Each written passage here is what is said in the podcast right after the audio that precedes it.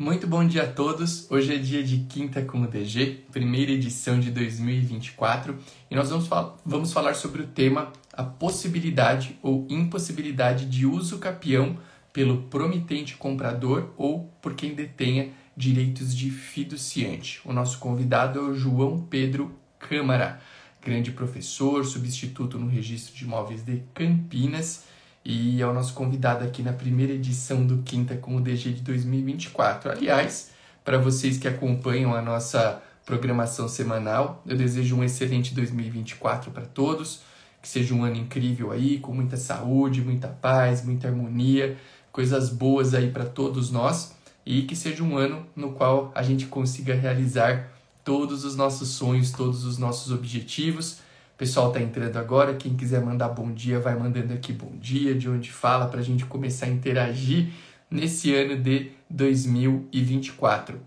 Dois recados importantes antes de já uh, trazer o nosso convidado aqui para a live, para o Quinta com o DG. Bom dia para a Ludmilla, que está chegando aqui agora. Bom dia para o Léo, nosso querido amigo, substituto do primeiro cartório de notas de São Paulo. Bom dia para a Ângela, que fala de Santos dois recados importantes. A nossa programação semanal acontece. Uh, o professor João Pedro já está por aqui também, já mandou um bom dia. Felipe Rufino, o pessoal está por aqui. Pessoal de Mogi das Cruzes, muito legal. Tem gente aqui de todo lugar para acompanhar o nosso Quinta com DG. Dois recados importantes antes de convidar o professor para entrar aqui conosco. Primeiro recado, a nossa programação semanal acontece às quintas-feiras pela manhã, no horário de 7h38. Toda quinta-feira tem quinta com o DG.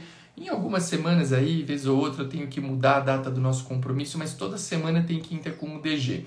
E, além disso, uh, se vocês quiserem uh, ficar ao vivo aqui conosco, uh, podem mandar dúvidas, claro, que sobre o nosso tema de hoje, que é esse tema sobre a possibilidade ou a impossibilidade de uso capião pelo compromissário comprador e também por quem detenha os direitos de fiduciante, tá? Esse é o nosso tema e a gente vai falar muito sobre regularização de imóveis, sobre uso capião. Então fica aqui se você gosta do tema e se você quer recomendar a nossa live aí, clica no botão do aviãozinho ao lado da caixa de comentários para que outras pessoas possam assistir.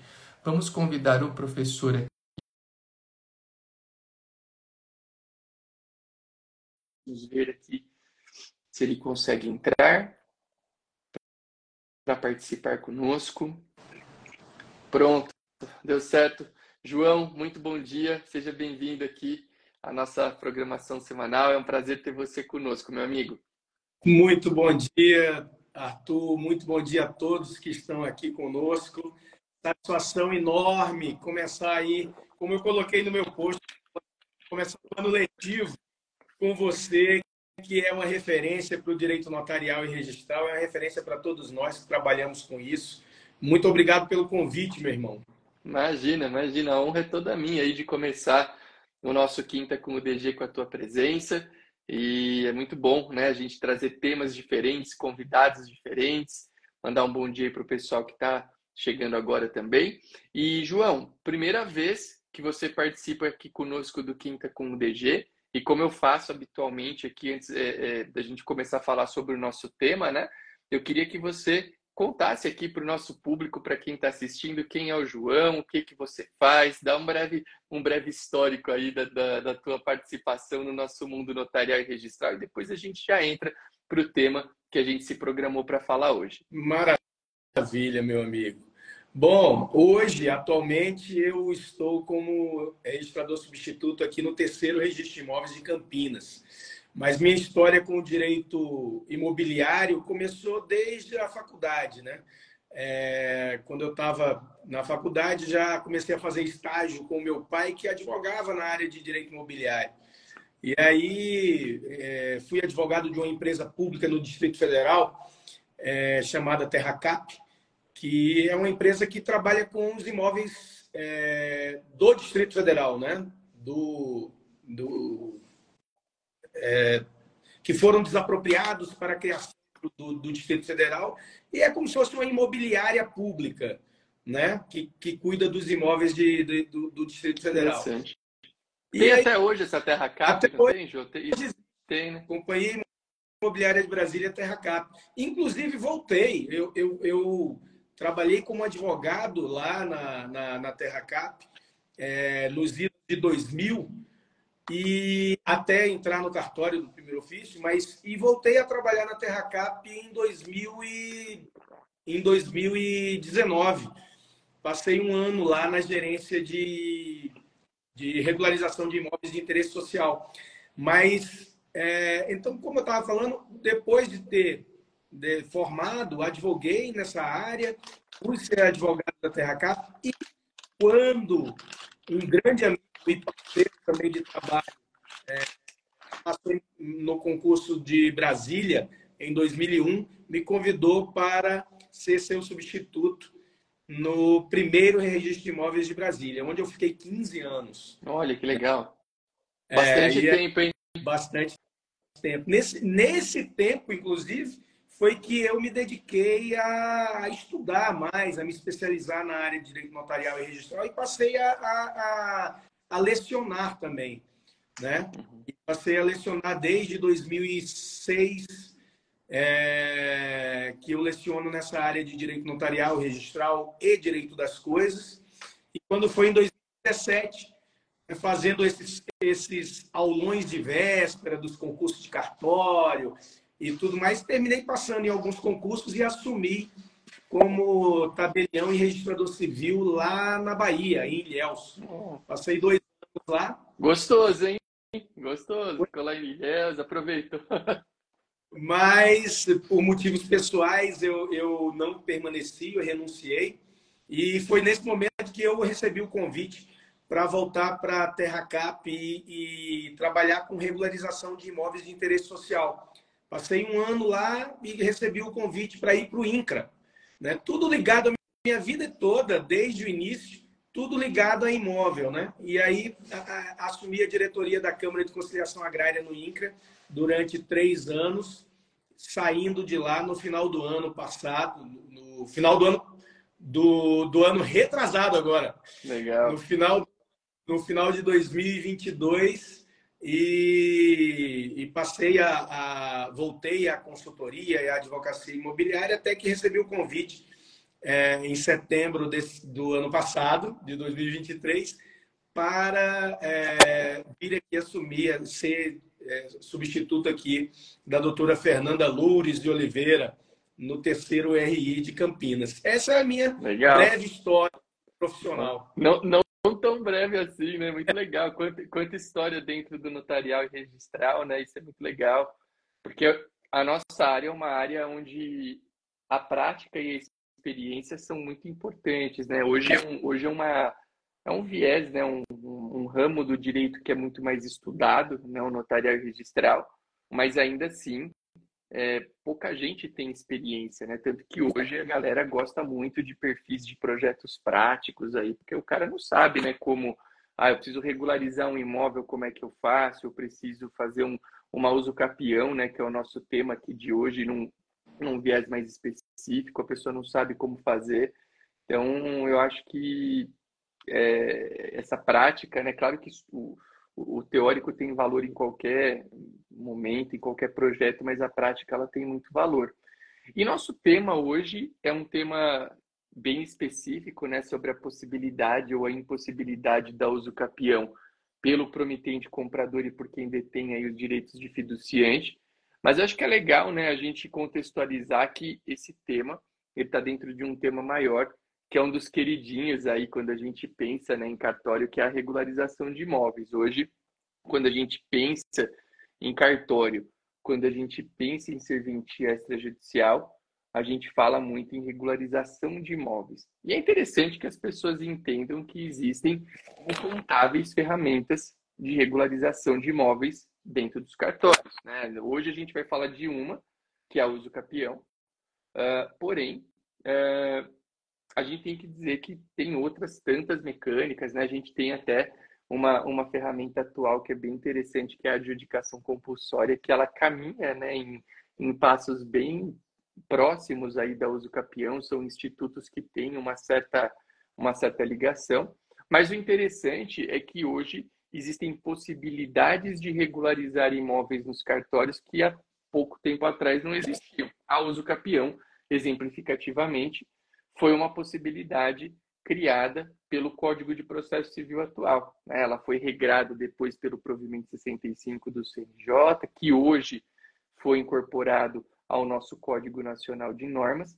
Mas acho que é interessante a gente contextualizar, e aí eu queria que você também trouxesse um pouquinho aí do que você acha relevante e tudo mais, é, sobre essas fartas possibilidades que a gente tem para regularizar imóveis nos cartórios e que já trouxesse alguns elementos importantes da própria uso capião, né? Que eu acho que hoje é, um, é, uma, é uma grande alternativa. Uh, a uso capião, eu me recordo que quando o Código de Processo Civil entrou em vigor, o Tiago lembrou bem aqui também é, sobre Minas e alguns outros estados que têm a extremação, é algo que a gente não tem aqui no estado de São Paulo, mas a extremação também acho que é uma ferramenta bem interessante aí para regularizar imóveis. E, e, eu acho que é interessante o momento do tempo que a gente vive com a uso capião, eu acho que é um momento bem positivo, porque quando ela é, quando entrou em vigor a possibilidade de fazer a uso capião extrajudicial, uh, eu me recordo que existiam muitas amarras, né? O pessoal tinha uma certa dificuldade em, em, em entender que é preciso uma certa dose de é, é, é, compreensão do instituto para ele ter efetividade, porque se eu fico criando só problemas, ele não vai ter efetividade jamais.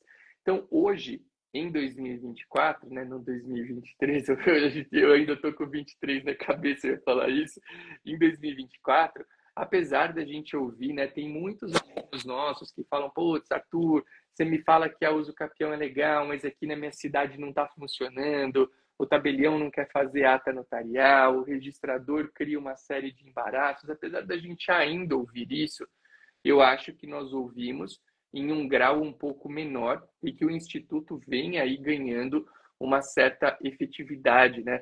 E é o que eu sempre falava, a gente precisa de tempo para os institutos uh, irem uh, amadurecendo dentro do, do ramo em que eles existem, né? Porque, claro, Lá em 2016, quando entrou em vigor, cara, a gente não fazia praticamente nada. Até porque naquele momento do tempo, o silêncio, no, caso da, de não encontrar o proprietário tabulário, que é algo muito comum, o silêncio dele era interpretado como discordância e não como concordância, que é o que existe hoje, né?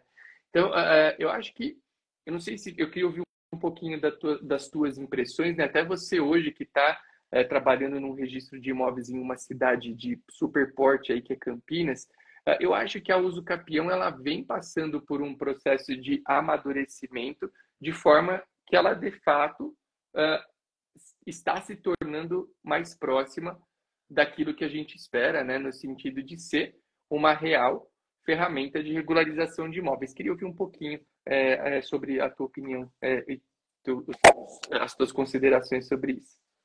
Maravilha, meu irmão. Maravilha. Bom, você falou sobre essa questão das inúmeras possibilidades de regularização é, é, fundiária e de regularização de imóveis, né?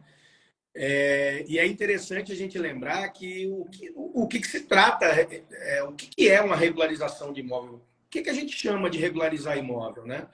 Regularizar imóvel nada mais é do que, do que trazer para a realidade do registro imobiliário, que é o guardião dos direitos sobre os imóveis a realidade fática que está lá realmente acontecendo no, no, no, imóvel. Então, isso tem duas, tem dois vieses, podemos falar assim, a regularização imobiliária. É regularizar a questão física, porque muitas vezes na, no, no registro imobiliário, né, a realidade jurídica é que é um imóvel, uma gleba, por exemplo, né, gigante, sem parcelamento, e fisicamente ela está parcelada em vários lotezinhos, com vias públicas, com praças e tudo mais. Então, essa realidade física precisa vir para o registro imobiliário, ou seja, a questão física mesmo de delimitação dos imóveis e, né, e tamanhos e tal e tudo mais. E a outra parte da regularização imobiliária é a titulação, é, ou seja, reconhecer ou entregar para quem é o direito ou os direitos sobre aqueles imóveis que você está regularizando. E aí entra, entram várias, vários institutos jurídicos, como a REURB, né? que a REURB, inclusive, o primeiro passo de, dela é identificar como está fisicamente aquela gleba ou aquele núcleo urbano informal, trazer isso para o registro e depois titular, ou seja, dar o direito real sobre cada um dos imóveis que foram regularizados a quem de direito. Né? Então, a REURB, nós temos a, a uso capião, temos, como você falou, a adjudicação compulsória, que são instrumentos que visam, ao final, reconhecer ou entregar o direito sobre aquele imóvel, o direito real, seja propriedade ou outro, para as pessoas. Para quê? Para que esse imóvel realmente entre né, no, no, no mercado, entre no mundo jurídico e no mundo negocial. Que ele não fique à margem né, desse mundo jurídico e negocial. E a uso capião, então, é, é um desses, desses, desses instrumentos. E o que é Legal. interessante a gente, a gente lembrar da, da uso capião, a, a, a meu sentir, primeiro ponto é que a uso capião é um dos modos de aquisição de direitos sobre imóveis, né? E que independe do registro para que nasça esse direito. Então, primeiro ponto é: uso capião não é modo de aquisição de imóvel, é modo de aquisição de direito real sobre imóvel. E esse é um ponto é, muito interessante para quem tem direito imobiliário, é separar a coisa imóvel dos direitos que incidem sobre ele. Quando a gente fala, e aí é um problema secular, é um problema até milenar, e é um problema que está nas leis, está na doutrina, está nas decisões judiciais, que a gente costuma confundir o imóvel com os direitos sobre ele, principalmente a propriedade. A gente costuma colocar nos textos legais, nos textos doutrinários e tudo mais, Falar, por exemplo, é a coisa mais comum do mundo, e não estou dizendo aqui, não estou execrando quem fala assim, mas eu me policio para não falar desse jeito. Por exemplo, uma escritura de compra e venda falar o imóvel foi vendido para fulano, né? Que na, na verdade o que foi vendido, né? quando a gente fala o imóvel, a gente subentende a propriedade plena do imóvel, né? E, e quando a gente começar a falar nos direitos reais na transmissão que se transmite por compra e venda é a propriedade do imóvel. O que se transmite na instituição de usufruto é o direito real de usufruto. O que se hipoteca é pode ser a propriedade do imóvel, pode ser outro direito real sobre imóvel e não o imóvel em si.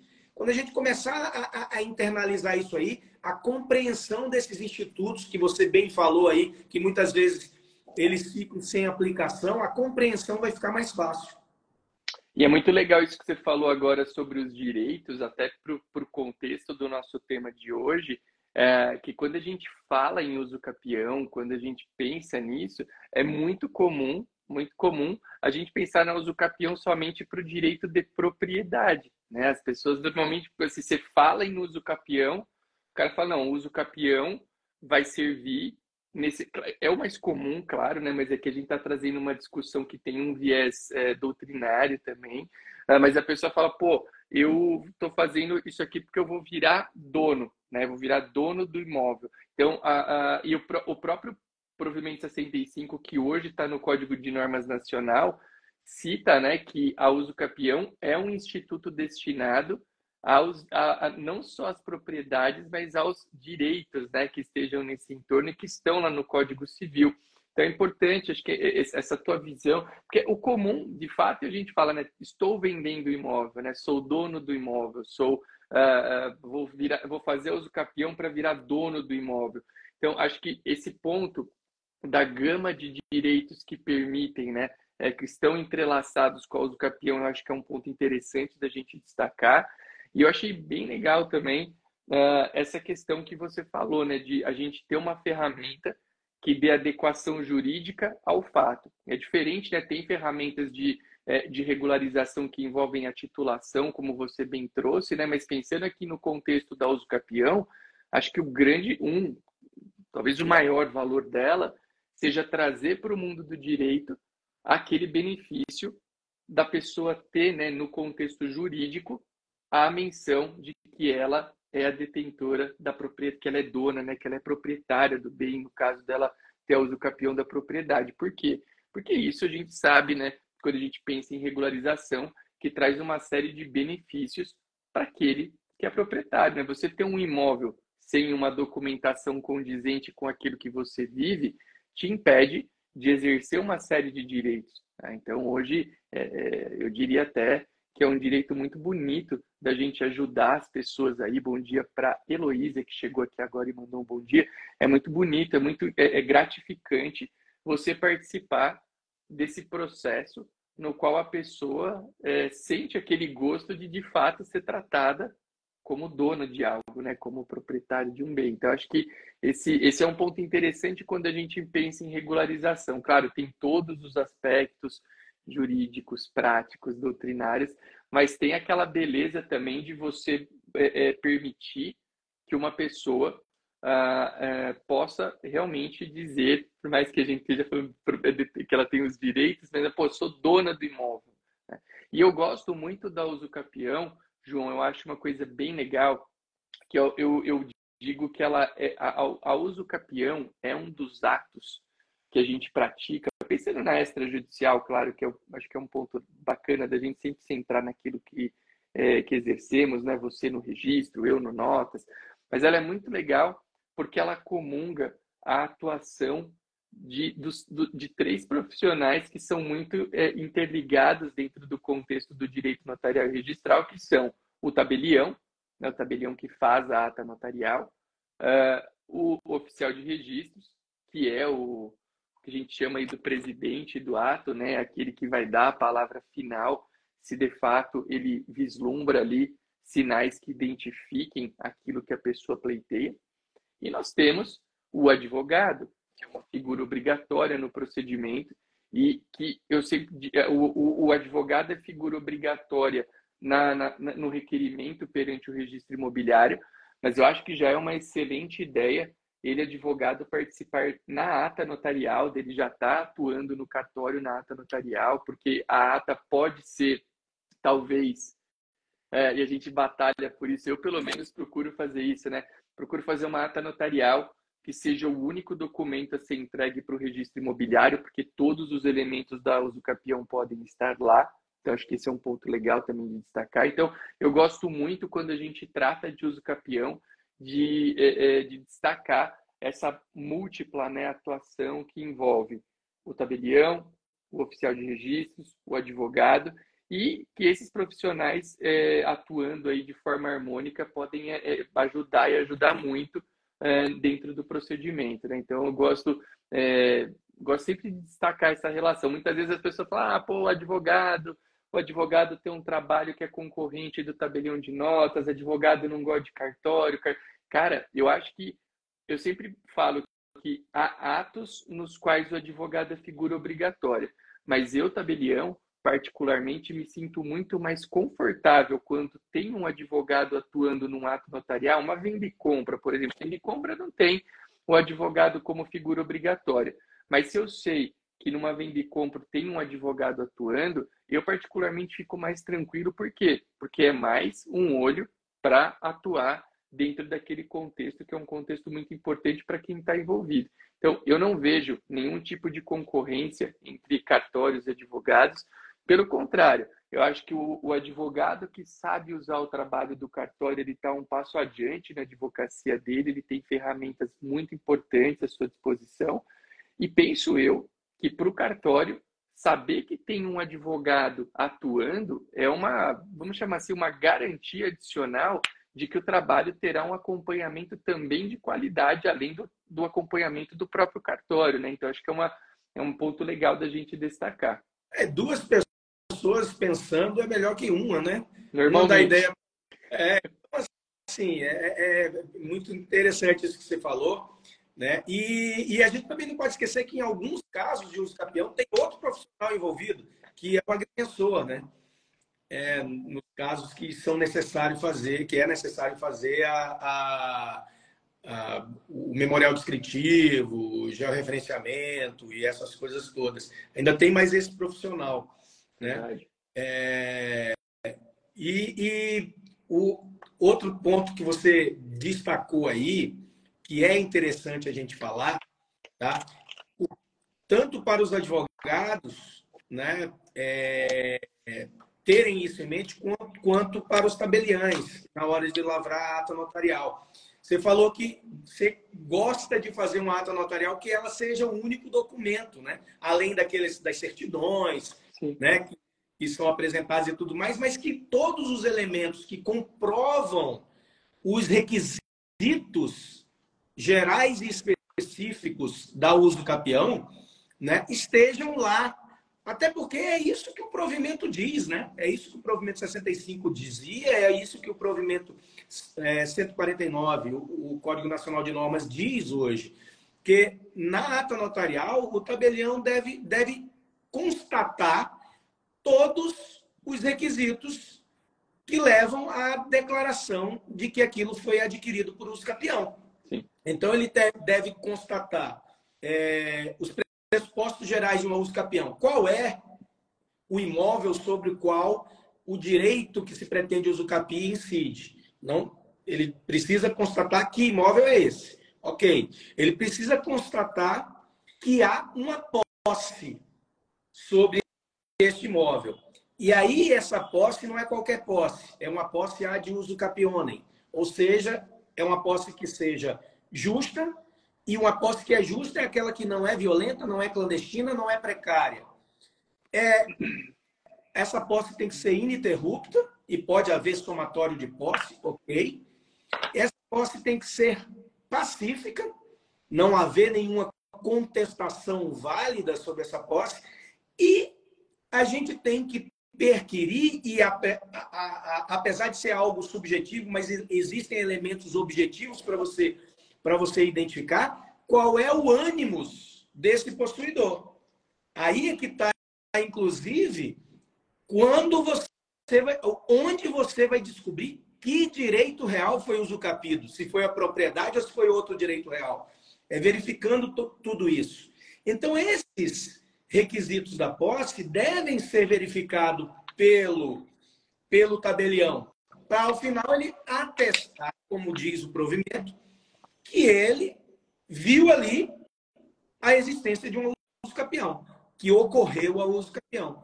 Então, muitas vezes, é, é, a gente percebe que falta isso em algumas atas notariais. Né? Você recebe bastante aí, João? Tem bastante caso de Meu é? amigo, é? aqui, por incrível que pareça, nessa nossa área aqui, é, tem bastante regularização, tanto o REURB quanto o uso capião. É, então está tá sendo bem interessante. Né? Legal. O, o trabalho com, com isso aqui, inclusive, inclusive aprendizado, né? É, cada cidade é, tem uma realidade diferente, é muito legal. Então, o, o, o, isso que você falou, eu, eu tô contigo, meu irmão. Quando legal. a ata é bem especificada e ela, e ela cumpre todos esses requisitos aí, de identificar todos os elementos, fica muito mais fácil o processo.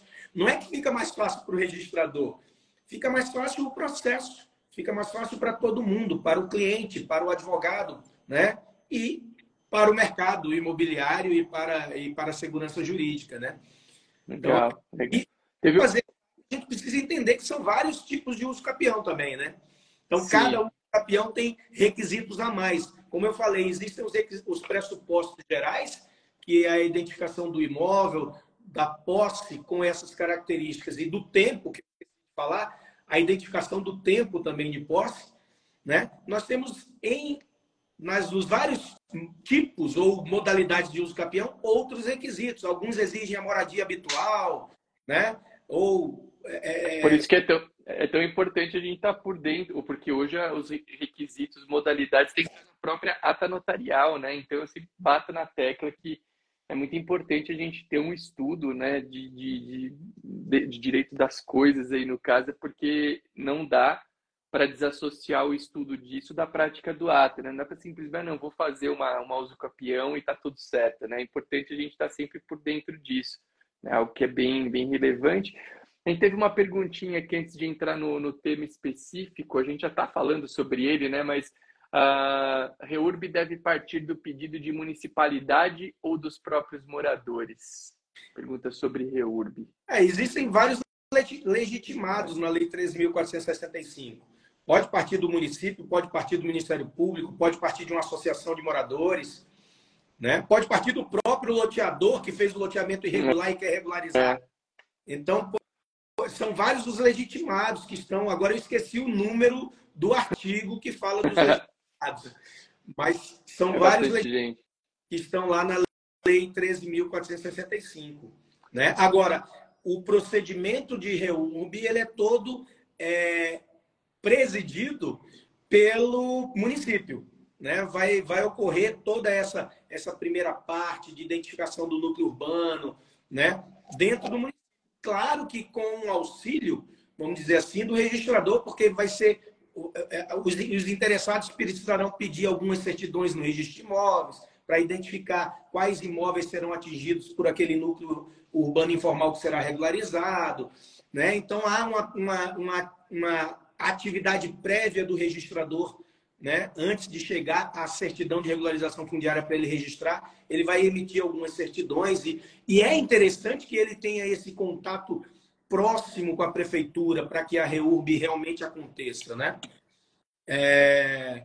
Mas enfim, acho que a gente pode é, pode falar sobre esse sobre a questão da uso capião desses direitos isso. que a gente né? Era isso que eu ia te falar. Agora a gente respondeu essa perguntinha, acho que a gente está mais ou menos na metade do nosso encontro. Podemos falar, porque a nossa proposta hoje era falar, o tema né, da nossa live é a possibilidade ou impossibilidade de uso capião do direito de compromissário, do compromissário comprador e do adquirente, e, ou, perdão, e do detentor dos direitos de fiduciante. Então, acho que a gente pode falar sobre isso. Lembrando, pessoal, quem está aqui acompanhando, se quiserem mandar perguntas, podem mandar aqui pelos comentários. E se vocês quiserem também, a live tá boa, né? O encontro tá ótimo. Quem quiser compartilhar com outras pessoas, ao lado aqui da, da caixinha de comentários tem um símbolo que parece um aviãozinho. Clica nele e manda para as pessoas que tiverem interesse no tema, uh, porque agora falaremos especificamente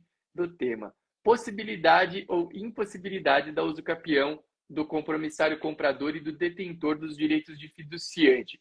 Pode ou não pode, João? O que, que você diz? Eu já começo pelo final. Pode.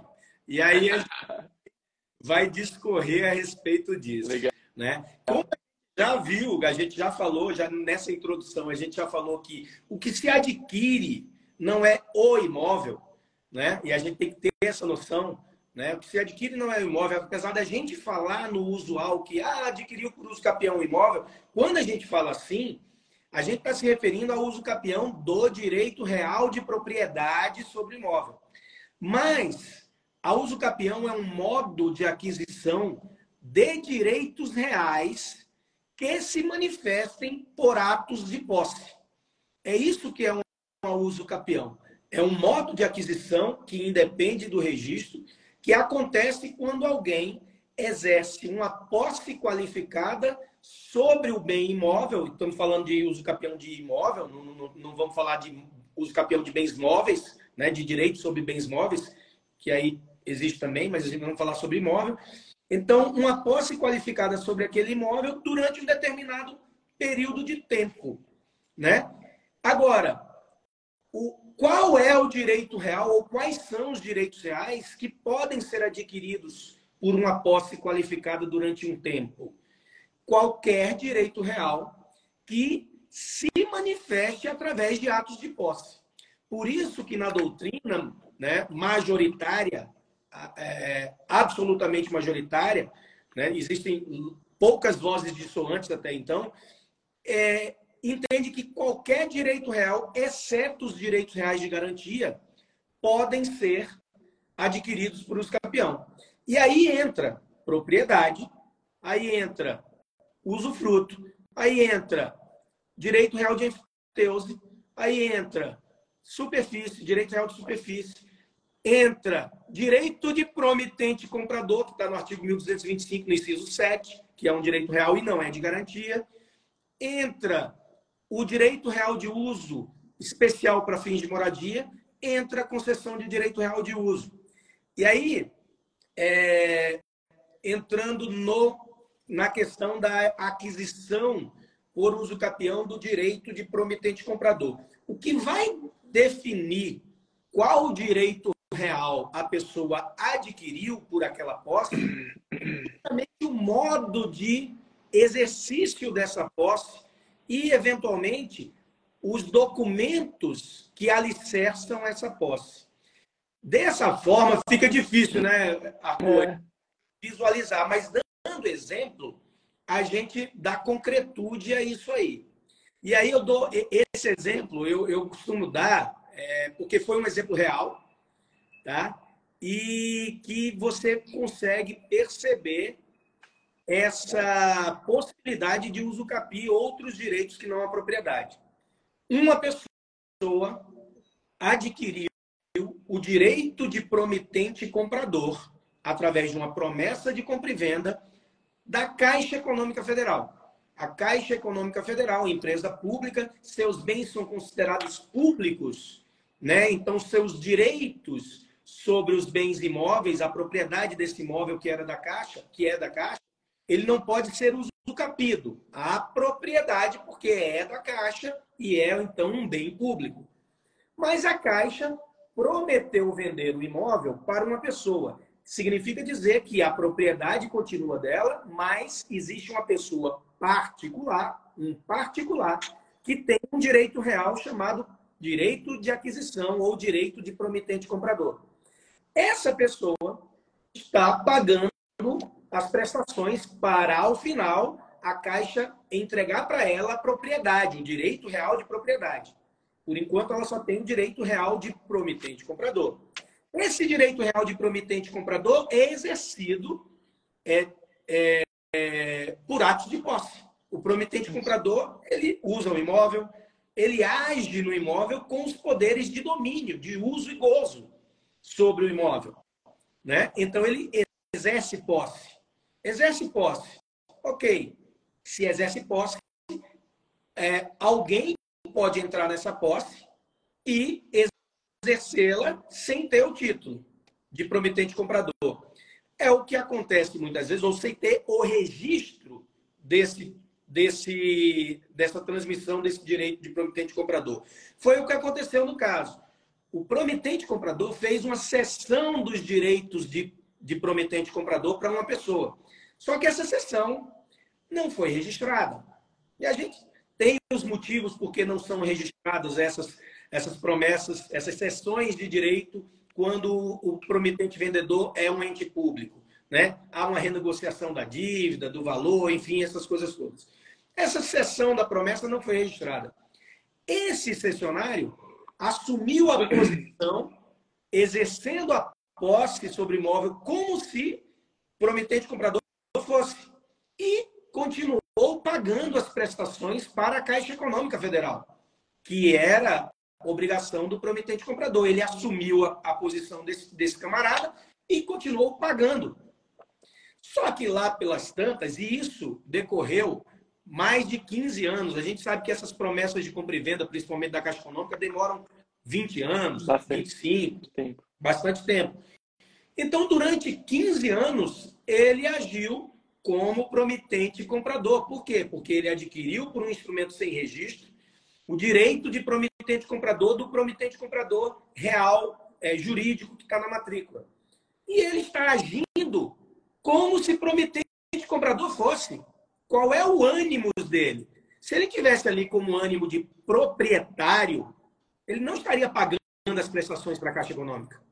Então, o, modo de exercício da posse dele deixa claro que ele não está com ânimo de proprietário. Até porque, se ele tivesse com esse ânimo, ele não ia adquirir por uso capião nunca, porque a propriedade é pública. Mas o direito de promitente comprador não é público. É desse particular que tem um registro na matrícula do imóvel. Uhum. Então, passou 15 anos, o que, que aconteceu? Ele entrou em inadimplência, o cessionário. E aí, aí o advogado, é, não entendendo muito essa história de direitos reais, entrou com a ação de uso capião da propriedade do imóvel. Ou, como só ia acontecer, uso capião do imóvel. Né? Uhum. E aí houve uma discussão no processo muito grande, porque aí a Caixa Econômica entrou, a União entrou no processo e disse: olha, não há uso, uso capião de bem público. Então não tem uso capião de bem público. E aí ficou essa discussão tal. E eu não sei, eu não sou processualista, mas o juiz deu uma decisão, para mim, salomônica. Porque em que pese o pedido está errado, em que pese toda a discussão ter girado em cima da inusucapibilidade do bem público, que na verdade é a inusucapibilidade da propriedade pública do, desse imóvel, o juiz disse: olha, o que esse camarada adquiriu foi o direito de promitente e comprador por uso capião. Uhum. A inadimplente, ok? Mas é certo que durante esses mais de 15 anos em que ele é, está na posse do imóvel com é uma posse justa, porque não é uma posse clandestina, não é uma posse não é uma posse violenta, não é uma posse precária. É uma posse ininterrupta. É uma posse pacífica, porque não houve em nenhum momento questionamento a essa posse, seja do prometente comprador, seja do proprietário. E é uma posse com ânimo de ser promitente comprador, não de ser proprietário. Percebem? Então o juiz disse o seguinte: olha, ele adquiriu por uso capião e eu declaro a aquisição por uso capião do direito de promitente comprador. Registre-se na matrícula a transmissão do direito de promitente comprador para ele. Agora, se ele quer efetivamente receber a propriedade, agora vai quitar o que está em aberto com a Caixa Econômica e aí você vai ter o direito de exigir da Caixa Econômica a transmissão da, sua, da propriedade para você. Foi esse o caso que eu achei maravilhoso. Ô, João, muito bem isso. E você acha, uma perguntinha, se a gente tivesse trabalhando esse mesmo exemplo sem ser com a Caixa, com um particular, você acha que, o, que o, o, desfecho teria sido o mesmo? Por que, que eu vou te fazer essa pergunta? Cara, é, eu gostei. Essa pergunta, sabia? É, é, é, porque é muita. A clareza que você trouxe aqui do raciocínio ela é incrível, eu concordo. Uh, a uso capião, até pelo fato do camarada estar tá pagando parcelas, mostra que ele está ali uh, no intuito de alguém que não é dono, né? Porque você não tem, não tem, não tem propriedade, né? No caso, é, é, você está pagando parcelas de um contrato de compromisso de venda e compra. Só que quando a gente traz essa discussão para a prática, a gente nota que vários pedidos de uso capião, não do direito, mas da propriedade, eles têm como base do pedido da uso capião do direito de propriedade contratos de compromisso de venda e compra, nos quais houve pagamento parcelado, e a pessoa fala o quê? Olha que legal, né? Porque a gente está falando da posse, né? Ele fala, cara, não, a minha posse é uma posse com, com a intenção de ser proprietário. E aí, é claro, quando a gente está diante de um, de, um, de um imóvel da Caixa, tem toda essa discussão que é, é verdadeira. No próprio, quando a gente pensa até no extrajudicial, Está até expresso no próprio provimento 149 que não pode ter uso capião de bem público. Né? Mesmo que não tivesse lá, enfim, é um, é um reforço, algo que já se pratica. Agora, você não acha que talvez, talvez, se essa discussão tivesse em um contexto de particulares, possivelmente a gente teria um outro desfecho? Ou você acha que a base está mantida e seria esse caminho que você trouxe? Me deu essa curiosidade aqui, eu quis te perguntar, te instigar a falar excelente, sobre ela. Excelente, excelente. Olha só, é, concorda que para haver a uso capião, a posse ad uso capionem deve ser com todos os requisitos desde o momento do início da, da, da posse até o final dela. Essa posse ela tem que ter todas as qualidades de ser uso capionem durante todo o tempo utilizado para a aquisição, para a prescrição aquisitiva. Existe o uso capião de dois anos, de cinco anos, de dez anos, de 15 anos. Então, durante todo o tempo dessa posse, da uso capião que for, essa posse tem que ter a mesma qualidade. Ou seja, tem que ser é, é, justa, ininterrupta, pacífica, com ânimos de Verdade. direito. Inclusive, inclusive, tem saído vários julgados aqui do Conselho Superior da Magistratura nesse sentido, né? Da pessoa que recebe a posse de um jeito, ela quer transformar, eles falam, não, a posse você recebeu de um jeito e ela tem essa unidade, né? Porque agora a gente tá, começam a ter os casos que sobem para o conselho, né? Tem saído várias decisões e muitas trabalham essa ideia que você trouxe aqui agora. E aqui, inclusive aqui o nosso querido amigo Paulo de Tarso aí. É... Grande Paulo, um abraço para o Paulo. Grande abraço, Paulo. Paulo está sempre acompanhando a gente, né? E é uma pessoa sempre antenada. Muito, muito bacana. Ele falou, no contexto do imóvel particular, quando interrompeu o pagamento, começa o prazo. Cara, é, ele deu a resposta aí. Enquanto ele está pagando, ele não está com ânimos de proprietário.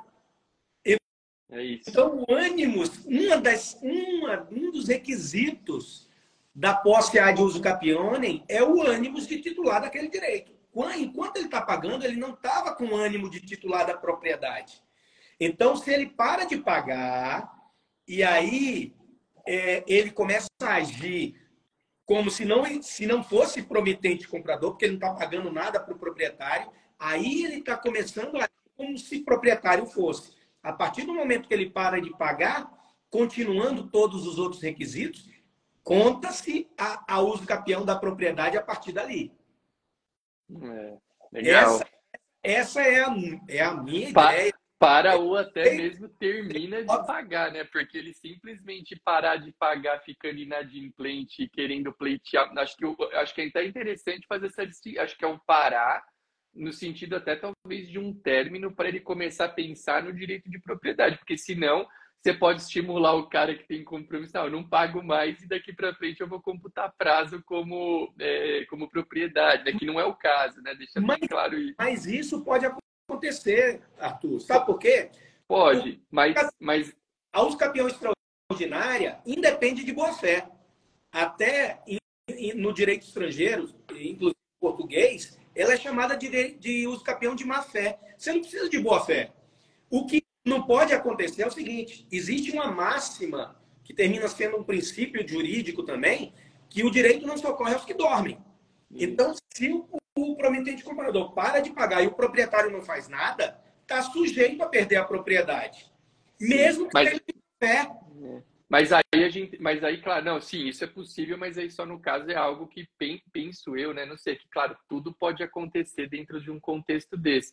Mas é interessante a gente frisar também que é pouco provável, né? Vamos pensar no que a gente está trabalhando, compromisso de venda e compra, tem lá um X número de parcelas, aí num dado momento do tempo o compromissário o comprador para de vamos, vamos pensar se assim, ele tem a brilhante ideia, falar, ah, para, vou parar de pagar as parcelas e vou a partir daqui computar o meu tempo para uso CAPI como direito de propriedade. Cara, é possível, de fato, é possível no caso de passar 15 anos numa inércia total do proprietário, não é isso é... vai acontecer. É, não é algo provável, né, da gente ver, mas pode, de fato pode acontecer. Agora, eu acho que é legal a gente deixar como raciocínio, né, para a galera que está vendo exatamente isso, né, que é, enquanto ele está pagando as parcelas daquele contrato, uh, não dá para ele se intitular, não. Meu ânimo aqui é um ânimo de proprietário, né? Porque senão uh, ficaria muito simples você burlar. Uh, que é algo até é interessante, né? Que quando a gente pensa no, na uso capião extra, é uma preocupação muito grande do Código de Normas Nacional a não utilização da uso capião como uma burla as regulares ferramentas de transmissão da propriedade. Né? Isso tem um artigo próprio tratando desse tema. Então é legal a gente trazer também essa pitada dentro desse, dentro desse contexto que a gente está falando, porque é, tem toda essa situação, mas é importante a gente sempre ver a uso capião dentro do, do destino que ela tem, né? Porque senão uh, a gente vai ter mil vertentes e mil possibilidades do que dá ou não dá para fazer, né, João? Acho que é um ponto interessante. É interessante e eu, nesse ponto, eu divirjo de muita gente, talvez até de você, né? Porque, a meu ver, esse dispositivo é, do provimento, tanto 65, que foi introduzido, foi levado para o 149, é, era o 13, uhum. parágrafo segundo do 13 do 65, e agora é 400 e alguma coisa. Eu não guardei no novo ainda, era o 13, parágrafo é. segundo, agora tem que estar em, tá em outro lugar. É, agora está no alguma coisa, enfim. É, a meu ver, esse dispositivo ele vai contra o Código Civil. Porque o Código Civil diz que a uso capião é modo de aquisição que acontece quando há um objeto possuído, uma posse A de uso capionem e um tempo. Né? Só isso. Não diz que ah, a pessoa não pode adquirir por uso capião se ela podia ter adquirido pelo meio do registro, que é um outro modo de aquisição. Nós temos hoje sete, seis modos de aquisição que a gente pode falar. A, a, o registro, a uso capião, inclusive, vem em primeiro lugar no Código Civil, topologicamente. Uso capião, o registro do título aquisitivo, né?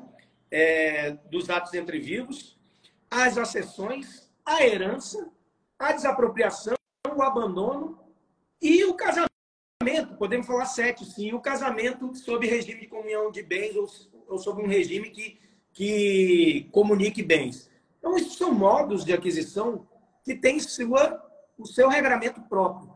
E a, a uso capião, em nenhum momento se diz que a uso capião é modo de aquisição subsidiária, ou seja, só adquire por uso capião se não puder adquirir pelo registro. Esgota então, o resto e vem para ela, né? Seria isso. Hã? Né? Como se você dissesse esgote o resto e vem para ela, né? Você tem razão. Exato. Então, assim, é... esse dispositivo eu sou ferrenho é, é... Não, e, João, tem uma coisa interessante nesse dispositivo, acho que a nossa opinião não, tá, não é tão divergente não nesse caso, porque é o seguinte, como, é, eu, eu sempre me pergunto e instigo né, nas aulas que eu trago sobre esse tema, né? Como é que eu vou provar que a uso capião está sendo utilizada como burla aos meios tradicionais de regularização da propriedade? Isso é algo extremamente subjetivo. Né? E, a gente, e, sabe, e a gente sabe que hoje uh, fazer prova disso, pô, como é que eu vou provar? Porque é, é, é como se eu tivesse entrando, é o que você está falando, eu estou entrando numa, numa esfera de, de, de da, da origem, do porquê, que vai me colocar num nível investigativo que é totalmente contrário. Eu não, eu não tenho, na, na, na, atividade notarial, basicamente a gente não tem investigação de nada. Então, eu não vou ficar investigando muito, muito origem, muito motivo. Tá lá, se é o que você falou, cumpriu, tem os requisitos, cumpriu, vamos fazer. Não tem requisito, não vamos fazer. E aí, é, eu, é... eu, eu, costumo dizer, desculpa te interromper, Arthur, Imagina. Eu, eu costumo dizer que é, é, o, o provimento diz que o uso capiente tem de justificar por que não, não, não vai fazer pelo registro. Isso. Né? E aí eu costumo seguinte, advogados, digam o seguinte, olha, justifique porque é, a justificação é porque já estão cumpridos todos os requisitos da uso, da uso capião e eu não sou obrigado a adquirir pelo meio do registro. Se eu tenho todos os requisitos da uso capião, eu já adquiri. Né? O, o, no caso, Sim. o uso capião já adquiriu. Então, só estou pedindo para que se declare. E essa é a justificativa, e para o registrador, a meu ver, é muito tranquilo dizer, ok, está justificado. Porque o que o, o, provimento pede é que seja justificado o porquê de não fazer a aquisição pelo meio do registro. Sim. Né? Então, está tá cumprido o provimento. A pessoa justificou e eu, e eu aceitei dentro. Aceitei. Da, eu aceitei dentro da minha, do meu, da minha compreensão e da minha autonomia funcional, né? É, e como profissional do direito, entendi que aquela justificação é, é, é válida sim e toco para frente. Legal. Agora, na questão do, do, do, do direito de. João, pera só, ó, antes de entrar no direito de fiduciante, que eu não sei se nós vamos entrar hoje ou na parte 2, acho que a gente vai ter uma parte 2, está muito legal isso aqui. Olha que pergunta bacana do Fábio, acho que vale a pena a gente falar rapidamente sobre ela. Ele coloca aqui a grande aula, assistindo antes de entrar no cartório. Esse exemplo poderia ser no extra, uma vez que a Caixa Econômica Federal iria impugnar? Acredito que deveria ser encaminhado para o juízo. É, Esse... é, o que, que você acha? Vamos lá, eu quero ouvir tua opinião e depois, Esse... eventualmente, darei pitacos aqui. Excelente pergunta, Fábio. Obrigado, meu irmão, por essa pergunta. Olha só, o que, que o, o processo extrajudicial exige? Que não haja com, contenciosidade, não haja litigiosidade, né? E aí, muito provavelmente, Fábio, a Caixa Econômica, e no caso desse, o que, que acontece? O, o, a, o provimento diz que, a lei diz que todos os detentores de direitos sobre o imóvel precisam ser notificados. Isso. Então, a Caixa será notificada. E muito provavelmente, como você falou, a Caixa vai impugnar. E vai impugnar por quê? Porque ela muitas vezes não entende, não vai entender o alcance da uso capião. Tá?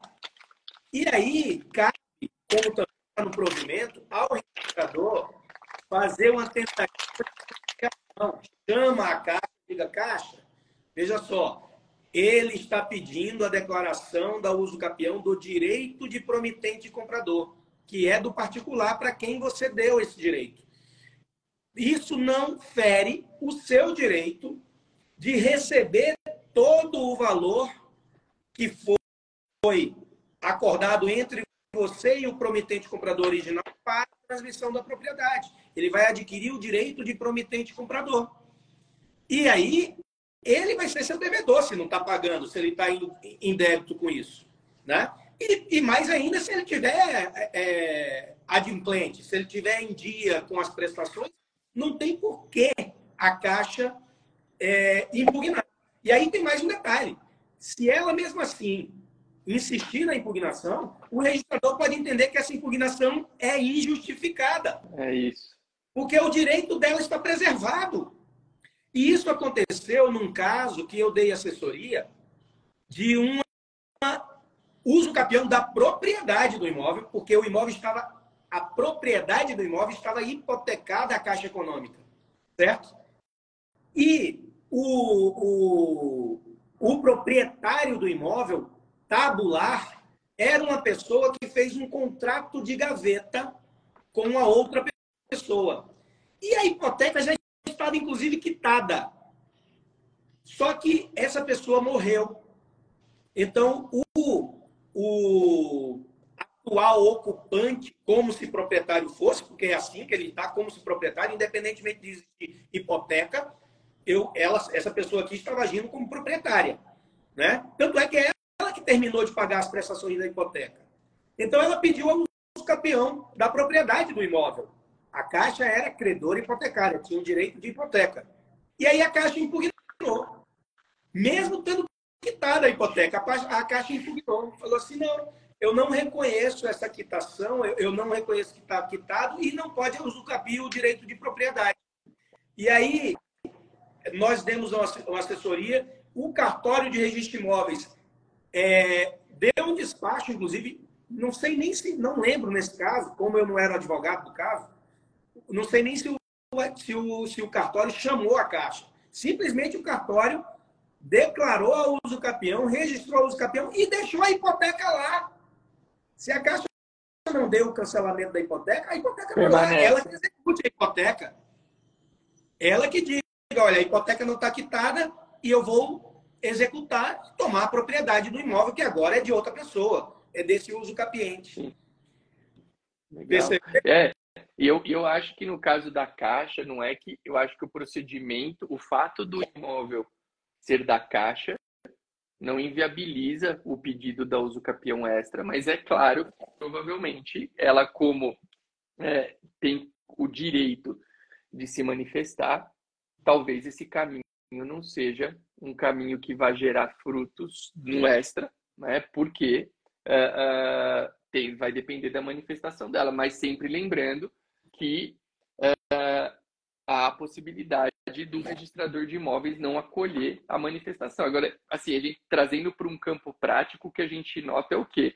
Normalmente, quando há uh, a discussão dentro do procedimento da uso capião, normalmente há uma remessa para via judicial. Normalmente é o caminho que a gente segue, né? Mas fácil, né? É. Porque dá trabalho para o registrador chamar as partes para uma audiência, por exemplo. Que pode, que tem previsão, né? Inclusive para audiência de conciliação no caso de uh, uh, você não ter uma concordância, né? E, e essa audiência pode ter valor gigante para o desfecho do procedimento. Perfeito. Mas é mais trabalhoso, é fato. É trabalhoso. Então, muitas vezes, o registrador opta pelo caminho mais simples e legal, que é o seguinte: ó, houve impugnação, junta tudo aqui, manda para o registrador, manda para o juiz e, e, e, vamos parar por aqui o extrajudicial. O que é. É, é possível que aconteça, entendeu? Sim. Mas, mas é... E lembrando, o próprio Fábio colocou aqui que muitas vezes essa questão do interesse de agir, que é que a gente estava falando aqui, né, de você justificar o porquê da uso capião, o Fábio colocou aqui que o pessoal que eles pedem por causa do imposto, né? Então, de fato, tem muita gente que tem qual raciocínio? Ah, eu vou partir para uso capião, porque na uso capião não paga ITBI. Mas gente, eu quero deixar claro aqui uma coisa. De fato, na uso capião, você não paga ITBI. Porém, você tem outros custos no procedimento da uso capião que muitas vezes se nivelam ao custo do ITBI ou ficam próximo dele. Então, eu acho, ah, aí é uma, é uma questão prática, né? Que não tem muito sentido essa ideia assim, ah, não, eu vou pegar no pé de exigir por que está fazendo, porque esse, esse, cara quer fazer uso capião porque ele não quer pagar o ITBI. Não é bem assim, gente, porque ele não paga o ITBI mas existem profissionais e documentos envolvidos na uso capião que podem ter custos análogos ao do imposto. Então, eu acho, normalmente, o que eu observo é o que, de fato, quem procura uso capião é uma pessoa que precisa dessa ferramenta para ser tratada como titular, como ser tratada como proprietária de um bem imóvel. Né? Não é que ela tá, não, eu acordei hoje, pô, não quero pagar ITBI, vou entrar com uso capião. Não, tem algum é, furo nesse encadeamento de, de, de transmissões de contratos que impedem que, pelos meios tradicionais, ela seja tratada como dona. Acho que é legal a gente falar sobre isso, porque essa, cara, essa ideia pegou muito. Ah, não, o cara não quer fazer uh, a escritura porque ele vai pagar ITBI e aqui ele não paga. Sim, ele não paga ITBI, mas, cara, é um processo muito mais, é, é um processo mais demorado. Apesar dele ser razoavelmente rápido em comparação ao judiciário,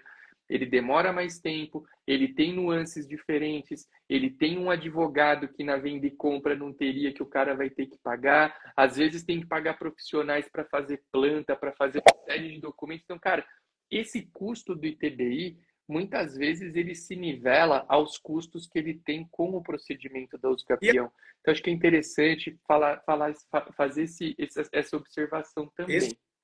Excelente observação, exatamente, concordo em, em, gênero, número e grau com você com relação a isso. E tem uma, um detalhe a mais. Tá? Olha o risco que uma pessoa que se dispõe a, a esperar o uso do capião corre. É. O imóvel vai estar na propriedade do, do, do, do cara que transmitiu para ele.